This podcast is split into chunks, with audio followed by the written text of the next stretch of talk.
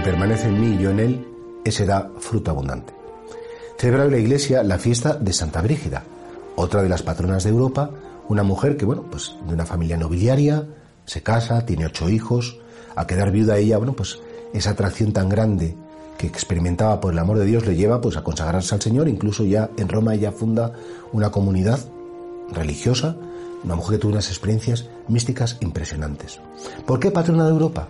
Bueno, pues que efectivamente porque no solamente los religiosos pueden ser modelos de santidad, una mujer casada, una mujer con ocho hijos, pero a la vez una mujer con una grandísima inquietud por encontrar al Señor, también tiene que ser un punto de referencia porque el patrono significa no solamente que es el intercesor, sino que el patrono significa que es ese patrón, igual que para hacer un traje hay un patrón, tú vas cortando y sabes hasta dónde sí, hasta dónde no, pues también un patrono significa que, que es un modelo o un ejemplo en la imitación de Cristo o en el seguimiento de Cristo.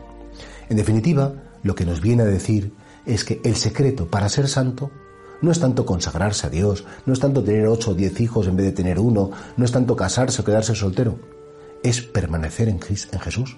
El que permanece en mí y yo en él, ese da fruto abundante. Porque en definitiva, fijaos, el sentido de la vida, ¿qué es? Dar fruto.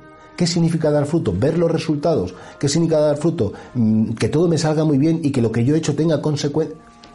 El fruto es ser capaces de ser sembrados en la vida de los demás y que todos nuestros esfuerzos, que todas nuestras eh, ilusiones en la vida, sea que nuestra vida dé vida.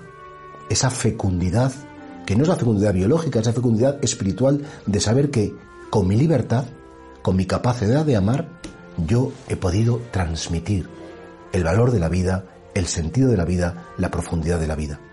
El fruto es en definitiva que la gente conozca a Dios y que le glorifique. Y eso lo podemos hacer, por supuesto que sí, en cualquier situación. Puedes estar casado, soltero, viudo, separado, puedes estar solo, puedes estar acompañado, puedes estar enfermo, puedes estar sano, da igual.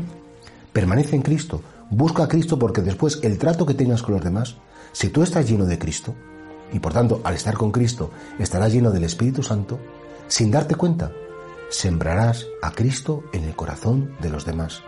Tu vida será una semilla, tu ejemplo, tu modo de tratar a los demás, tu modo de ser, a pesar de que tengas debilidades, a pesar de que tengas defectos, será vida sembrada, darás fruto y un fruto abundante.